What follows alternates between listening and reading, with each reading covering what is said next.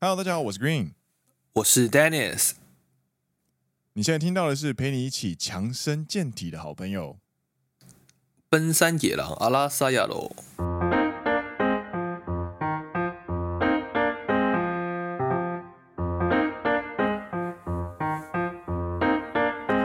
耶、欢迎来到第十二季的第八集。没错，奔山野狼是一个由两个在日本当上班族的双男子 Dennis 和 Green 所组成的节目，话题涵盖日本职场生活、影视、娱乐，宗旨为期望又幽默又不失礼的对谈，温柔的声音与心灵陪伴听众一起度过每一周通勤上下班、在家工作或者是做家事的时间。让听众们可以认真听长知识、轻松听好舒服的谈话性节目。听完觉得有趣的话，欢迎按下订阅，加上 Apple Podcast，还有 Spotify 五星推荐，并来留言跟我们聊天。Green 还有 Dennis，感谢你！感谢你。今天要陪大家一起强身健体，你说什么？强身健体，我说我在放，我在放七连休。你在放七连休，为什么你可以放七连休？我们有年假要强制放完，然后因为本部门呢是公关部门都没有人有时间放假，所以全部都排到年度末这样子。台湾现在这个时间点，其实刚刚进入二二八连假，哦，那就这样，一样啊。可是我没有。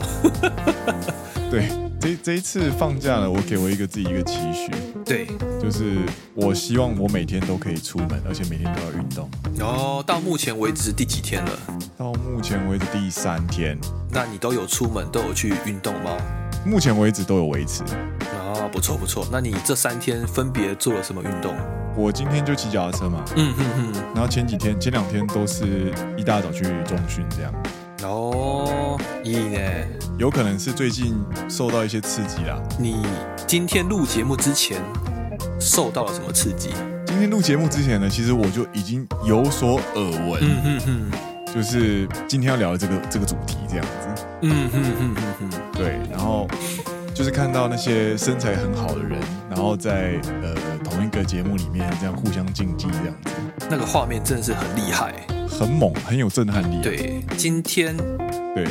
那 Green 所说的这个节目呢，其实就是最近在 Netflix 上非常多人观看的一个韩国的电视剧，应该可以称为电视剧吧？它应该算是实境节目啦。对，电视实境节目叫做中文叫做《体能之巅》。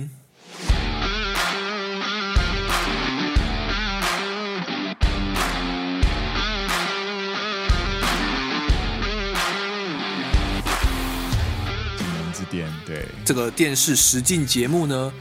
就是在韩国把各地的运动明星、韩国国家队代表、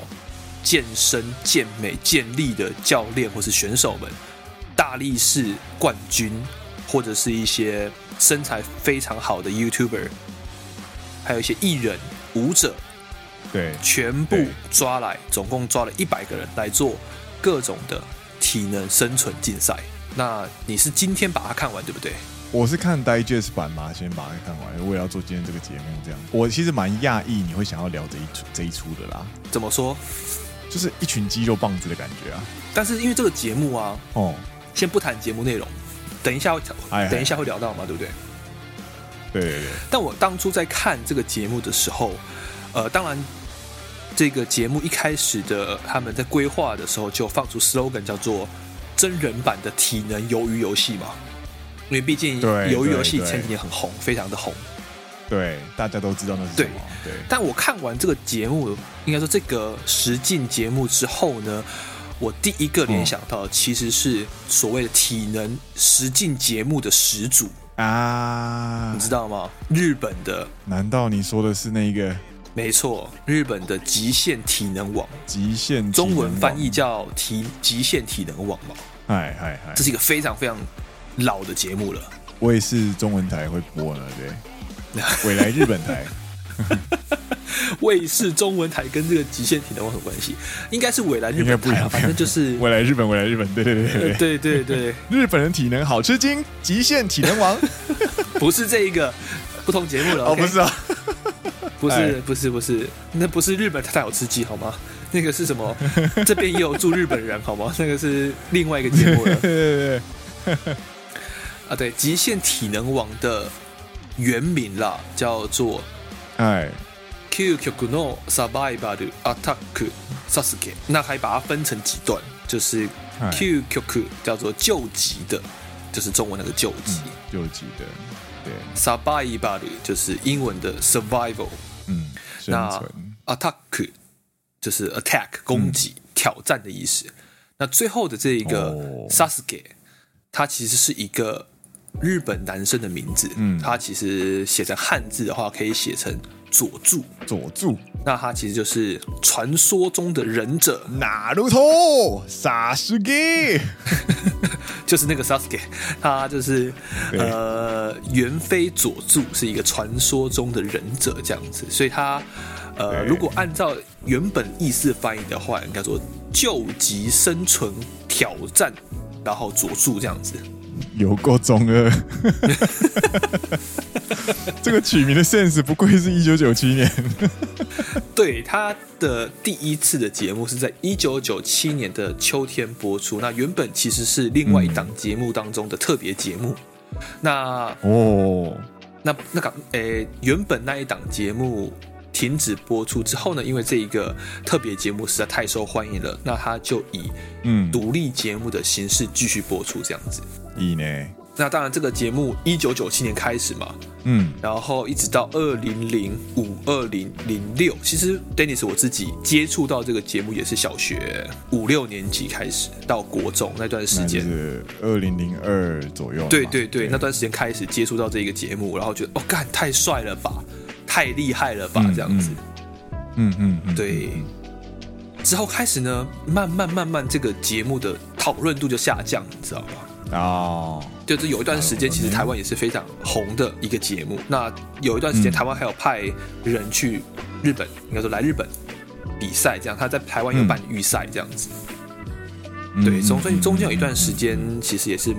蛮多人观看，讨论度蛮高的这样。嗯，那这个节目呢，有几个点可以跟大家分享，这样子。哎，极限体能网，那顾名思义就是他们选出一百个人，有些听众可能有看过，那他就挑战各种关卡，有第一舞台啊、第二舞台、第三舞台，所有的最终舞台这样子。然后每个舞台，总共四个舞台，对每个舞台嗯都有各种奇形怪样的，比如说你要呃抱着一个巨大的原木，然后随它翻滚翻下去，然后不掉下去水中，或者是说你要嗯用手指去攀爬悬吊在空中的一个砖块，然后用手指跟手腕的力量去度过那一个，去爬过去这样子，有各种奇形怪状的关卡。嗯，嗯嗯那有些经典的桥段，就比如说，每当节目一播出的时候呢，主持人就会说一句话，是他们的 slogan，开场的 slogan 这样子。嗯，嗨嗨嗨，他们就会说，简单翻译一下，他就是说，你们都是被选中的一百个人，因为每次节目就选一百个人这样子。嗯，对，你们都是被选中的一百个人，你们是精锐，那你们即将要去挑战这个救急的生存挑战。那勇者们，嗯，今天你们就要成为这个伟大的先人，你们现在就要去挑战这个住着魔物、住着怪物的钢铁魔城，你们请往钢铁魔城的顶点前进吧，这样子。有没有看起来很热血的？你知道，很像桃太郎对对对，或者是很像超级玛丽去去打魔王的感觉。啊，そうだね。你知道我刚刚在找的时候啊，我意外的发现啊，这个实境节目的体能就是呃极限体能王，嗯嗯嗯，它其实有一些初衷啊，其实是蛮有趣、蛮有故事性的哦、就是，嗯，我们都知道《极限体能王》它，它设计了一个很长很长的关卡，没错没错，然后给你限时就是大概八十几秒的时间，然后让你从第一个诶关卡开始闯关，然后闯到后来按下那个按钮的瞬间，才算正式的过关这样子。对，你知道这件事情啊，其实是跟日本一款国民熟知的游戏是一模一样的，它是受到任天堂超级玛丽的启发。嗯哼哼哼，你知道任天超级玛丽，它也是一开始你就是一直往右走嘛，一直往前走、啊对，对对然，后到最后的时候，它会去跳一个国旗旗杆，然后象征这个关卡破关结束。对对对，极限体能王它也是一样的事，所以它是用它甚至它的拍摄方式也是用横向卷轴的方式受到它的启发，这样那开头那些话其实就跟超级玛丽搞不好有些呼应这样子。真的。除此之外啊，除了他们的摄影机的位置，他们拍摄的方式很像横向卷轴的超级玛丽之外啊，其实极限体能王他一开始在企企划这个节目的时候啊，他其实是受到另外一部也是国民熟知的作品的启发，这样子。哪一部《吉卜力工作室的《天空之城》。天空之城》里面的哪个桥段啊？ 《天空之城》，我这边讲应该不会算是剧透吧，因为那个也是好，呃，也是快三十年前的东西。如果你这说我剧透，我也没办法了。 就是《天空之城》，男女主角不是会握手，然后说帕鲁斯嘛，就是会就是毁灭的咒语嘛。对对对，然后说完毁灭咒语之后呢，天空之城呢，它的砖墙就开始就是崩坏之类的。然后在逃出去的过程当中呢，呃啊，跟逃出去的过程当中，跟潜入城堡的过程当中，诶，男主角巴斯他其实有挑战，他有有非常非常多跑酷的桥段，跑酷，好先进啊，就是很前卫哎。对对对对， 对啊，他就是要背着一个大炮，有没有？然后你要去握住一个你根本就是你你要双手抱都抱不住的大柱子，然后往上爬这样子，嗯哼哼哼哼，就是这种你你他因为他在漂浮在空中，所以你看到那个桥段的时候，你会很紧张，你会很怕，你很害怕它掉下去，因为你知道平凡人是做不到。撑住那个状状况的这样子，因为它下面是完全的直角，然后完全是呃掉下去就是掉下去了，你没有带任何东西，你在数百公尺的高空这样子摔下去就死掉了，这样，所以就很就 GG 很了。居居了。然后，所以这个桥段呢，就是引发了就是呃极限体能王他们在设计节目的一个一个出发点，他们就希望能够设计出一个关卡呢，是你只要跌下去，或者是呃超过时间，或者是跌下去就输了的这个概念。嗯，他们的确非常多的关卡都需要很强壮的臂力跟你的攀爬能力这样子。对，就是跟。什么《天空之城》的主角巴斯是一样的，原来如此，原来有这样子一个桥段设计，蛮有趣的。对，蛮有趣的。那其实今天在录节目之前啊，就跟 Green 聊到说哎这个极限体能王跟体能之巅这样一件事情，这样子。啊，そうだね。对，但对于 Green 来说可能比较陌生一点，因为他之前其实没有看过那么多极限体能王。我知道它是什么，但是我其实没有进入它的故事里面。对，因为它其实是一个非常长寿的节目，虽然之前对，说这个极限体能王的讨论度没有像以前这么高了，但是呢，嗯他其实一直有在拍，他其实一直有在比赛，他嗯到二零二二年举办了第四十届，他上一次比赛是二零二二年的十二月。所以其实就是嗯两三个月前而已，他就是其实有拍二零二二年版本这样子，只是讨论度就没有这么高了，大家就不再关注这件事情。它变成一个小众跟硬核的一个节目了啦。对啊，对啊，那跟这一个 Netflix 上这么红的这一个体能之巅比较起来，我们就开始想说，哎，是哪些地方让大家不再关注？那又是哪些地方体能之巅哪些地方让大家这么有共鸣，或者是说大家这么喜欢？那我们其实今天嗯，接下来这个桥段就是 Green 还有我要跟大家分享说，我们觉得是不是这些地方让体能之巅特别受大家欢迎？那呃，极限体能王的哪些地方其实是跟体能之巅非常不同的？是不是少了一些什么东西？嗯嗯嗯，你现在其实只有把极限体能王大概 follow 完，但其实我有贴给你一些影片嘛，对不对？对对，那其实你也把体能之巅的大概几个简单说明或者是介绍影片看完了，那你觉得这两个带给你的感觉，或者说你看完之后，你觉得比较不同的点在哪些地方？比较不同的点就是，我我要讲一件事情是，我其实蛮意外，我很我这么在意的点，就是我先说，我不是一个 SJW，我不是一个 Social Justice Warrior，我不会，我甚至很讨厌左派的那些就是去强调政治正确的人，但是我在看我刚刚在比较这两个作品的时候，我很意外的发现，我非常在意《极限体能王》里面几乎没有女性。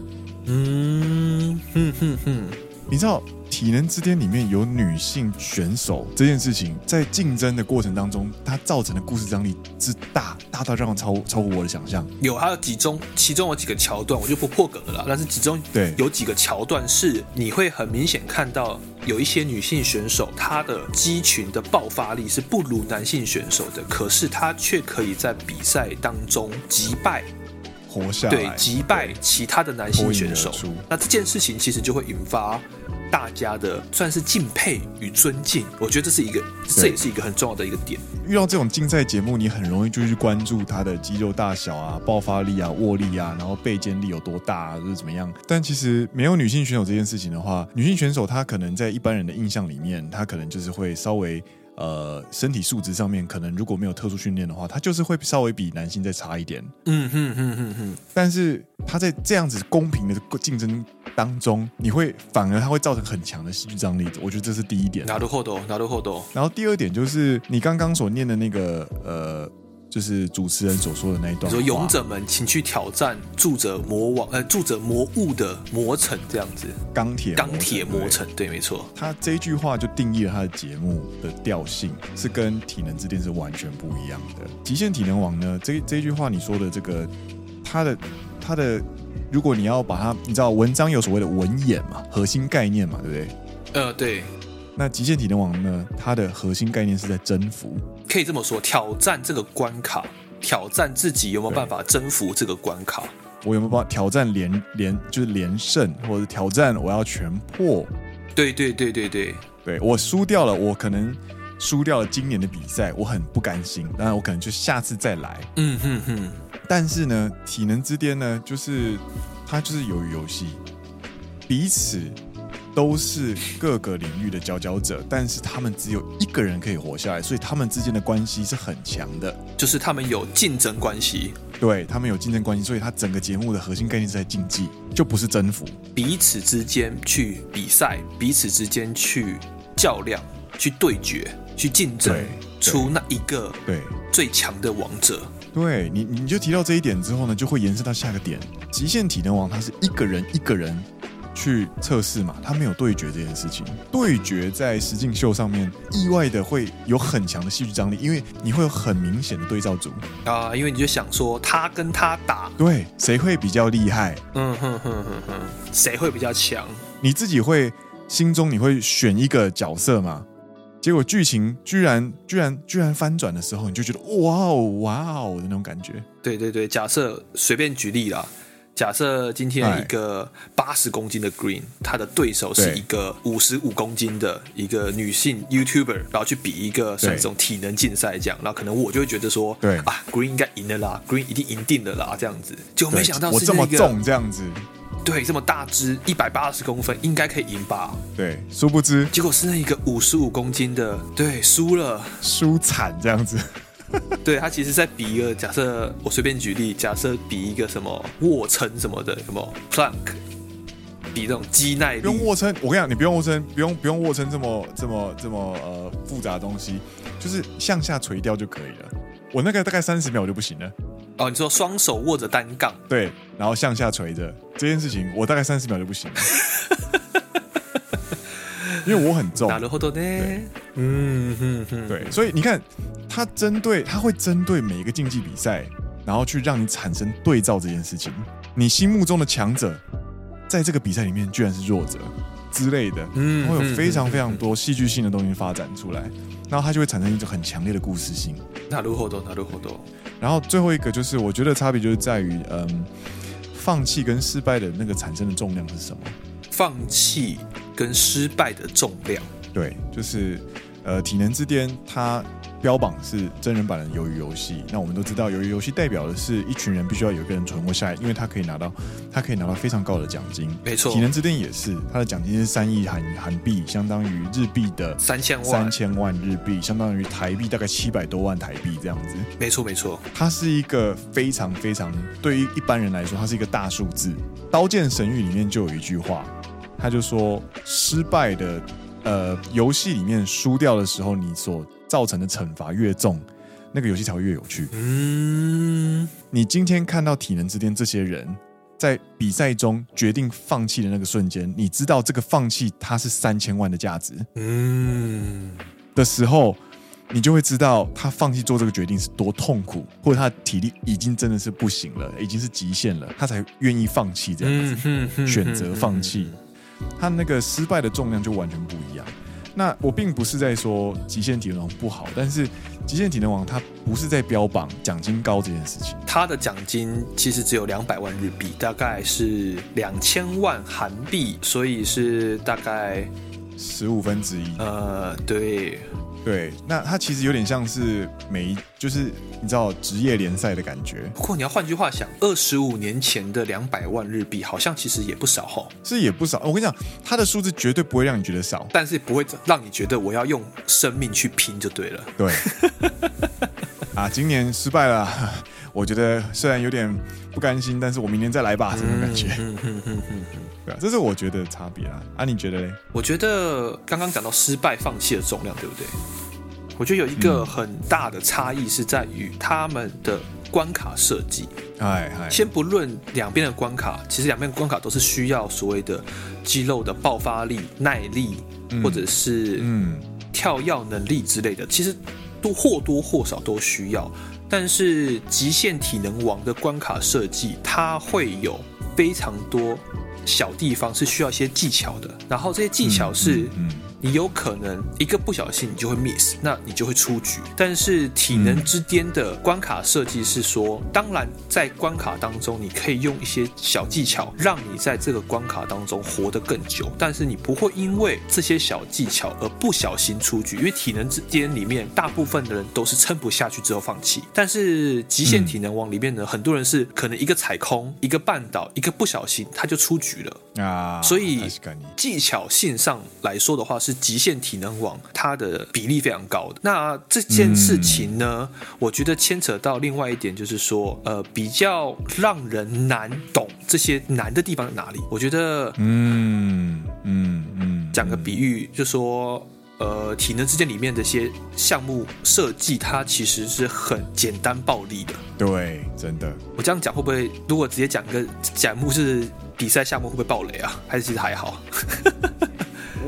呃，就这样说我觉得还啦好。极限体能王他是在训练忍者嘛，因为他故事本来是靠就是忍者嘛。对对对，各很多技巧这样子。体能之巅呢，他是在竞技体能，所以他会很给你很明确的东西，比方说，请你把这颗石头举起来，然后它有几公斤这样子。它是很简单粗暴的这样。对，你可以，你可以知道，你你你可能没有办法想象跑在一颗旋转的木棍上面会多困难，但是你可以想象你要抱起一颗六十公斤的石头会多多重、多靠背这样子。超级重。那个有时候健身房里面四十五公斤的哑铃我都抓不太起来了，更不要说是抓不六太十起来公斤的大石头这样。对，对所以它在让人感受到困难这件事情上就有很根本的区别。它铺陈的非常的优秀，因为你可以很立刻的理解这个东西的难度有多难。那呼应到我们在去年年底聊的初恋的角色的过程当中，呃，Green 有提到说，如果你在观赏一部作品，然后你可以立刻共感角色的话，那角色接下来所经历的任何事情，你都可以很容易的感同身受。但极限体能王可能你就需要花一点时间去对，感受一下每个选手在每个关卡的付出，因为它是一个非常长寿的节目嘛。对对那有对，些选手为了成功破关、成功挑战、成功这些关卡，他们甚至在家里搭建了一模一样的那个训练舞台，这样子。对对对对。但这件事情，你如果没有看个几年，你是不会知道，或者是说你没有自己去收集一些资料，你是不会知道嘛。在节目当下，你感受不到，你看到的只是一个选手对去挑战关卡，然后失败了。对那可能今年是他一个手滑就拜拜了，这样子。对但是对这个背后，他其实在家里搭建了一个一模一样的舞台，嗯，这件事情是比较难去看到的，我觉得。对所以以上种种不同，导致了两个节目的差异性，我觉得。一九九七年到现在，但是它其实拍法还是蛮忠于原味的，所以某种程度上，它其实有一点怀旧的情怀在里面啦。那换句话说，就是没有这么的现代。那所以它其实造成的话题性跟呃，它启发，我相信它一定启发了体能之巅某一些部分嗯，嗯嗯嗯嗯，但是话题性的差距会有这么悬殊，我觉得某种程度上也是因为它必须要延续它一九九七年来的一些经典，嗯嗯嗯，对，所以不得不做出的一些退让或是牺牲这样子。他有在做一些改变啊，就像我有看二零二二年的最新的那一集，嗨嗨，他们不是之前都是用摄影机，然后在场地外面吗？然后就像看，很对想对选对，手像看对哦打电动一样，对不对？他们最近有对对对对对最新有进化了，他有派出空拍机跟在选手哦后哇哦面，你就看到就是你就跟着选手不断前进，你就变成是横向卷轴，变成了第三人称视角，第三人称的，对，它变成第三人称视角游戏这种感觉。 你感觉你在像玩那个 MRPG，你懂我意思吗？ 玩玩黑暗灵魂这样子，从对对超对级然后玛丽变黑暗灵魂，对，从横向卷轴变成了 MRPG，在你看的角色在你的画面正中间不断的往前奔跑，这种感觉。从二 D 变三 D 了。 呃，对对对，从二 D 变三 D 了，这样他们有在进化，但是他们在一些铺陈或者是一些塑造形象上还是非常的昭和 old school 那一派。对啊，他的经典台词念出来，我都觉得我都闻到汗臭味了。偶机上的汗臭味吗？对啊，他们他们的比赛制度就不是他们的比赛制度，其实是从一开始到最后，大家都跑一样的的关卡嘛。体能之巅它是必须有技巧的选择自己适合的关卡去竞赛，那这一件事情就会影响到男女选手在竞争上面的平等，就会只剩下男性。嗯，有啦，他们有拍一个女性版的，对啊，可是你不觉得，如果极限体能王必须要冠上叫做女性版极限体能王的时候，这个节目就失败了吗？它就是一个怎么讲，感觉就像是就像是我最近看到一个你回复的留言这样子，哎哎，就是说 DC 的那一个 Shazam 说他是 DC 的死士，你懂这意思吗？啊，嗨嗨嗨嗨嗨，我记得那一段嗨，对，那这代表什么呢？代表 DC 的小 Zan 就承认了他只是 DC 版本的死士，它不是一个对 original 的东西，这样子，它只是一个附属在对，他再怎么杰出，他再怎么杰出都没有办法超越史事。比喻到这个极限体能王的女性版极限体能王的时嗯候，它就一样嘛。你先有极限体能王之后，你再独立一个女对性版出来，那不对就间接的证明了说，女性在原本的极限体能王里面是无法生存，或者是无法获得相有的。对应当有的呃表现的时候，你才必须独立出来一个女性版本极限体能王，受胆内，嗯，嗯，这种感觉。嘛，这个做法其实也蛮日本的啦。马拉，它就像是一间，它就像是一间老公司，然后必须要慢慢的去跟动一些，必须要随着时代进化，但是到头来只更新了电脑这样子。但是二零二二年有女性选手出赛了啦，他们还是有慢慢慢慢在改善，哦只是就是真的一点点一点点。不错不错不错，就像就是强调就是什么呃，本公司有采用女性主管的意思是一样的。啊，对对对对对对 对，对，还有一段很长的路要走啦。那日本竟然会宣跟大家宣称说我们有女性主管哦，这件事情就是一个，它就代表它了 本。身就是一个很大的它问就题、代啊，表一个很大的问题，就是代表你有女性主管，你不应该是一个可以拿出来宣传的事情，它应该要是一个很代代表你至今为止你都没有好好的用。对啊，代表日本社会当中，女性主管不是一个普遍的存 在。妈妈，话题有点扯远了啦，我们再回到极限体能网跟极限之体能之巅这样子。嗨嗨嗨嗨，我觉得对啊，这两个节目啊，其实或多或少都有激励人心的效果。有啊，很明显啊，就是我其实是不太看球赛或者体育竞赛的人，嗯嗯嗯，但是只要看到我今天在这样子做这样简简单单的一些呃准备的过程当中，看了这些东西之后，那个刺激效果其实很好，你知道？我看完之后，我现在就想要去重训了，你知道吗？重起来，六十公斤扛起来，我很想要知道六十公斤有多重，真这的样抬不子起我想要来知道它扛在身上到底有多重，或者是我挂在那个单杠上面向下垂钓三十秒或者一分钟到底有多痛苦，这样痛苦到那些国家级的选手都必须忍痛放弃。他们扛了两个小时的六十公斤石头，我真的觉得很夸张。我也觉得超级夸张，我觉得超级夸张。还有折返欸跑跑了八十六趟，我干你老师哎、呃，这个刺激效果很强，所以今天的很强啊，节目对啊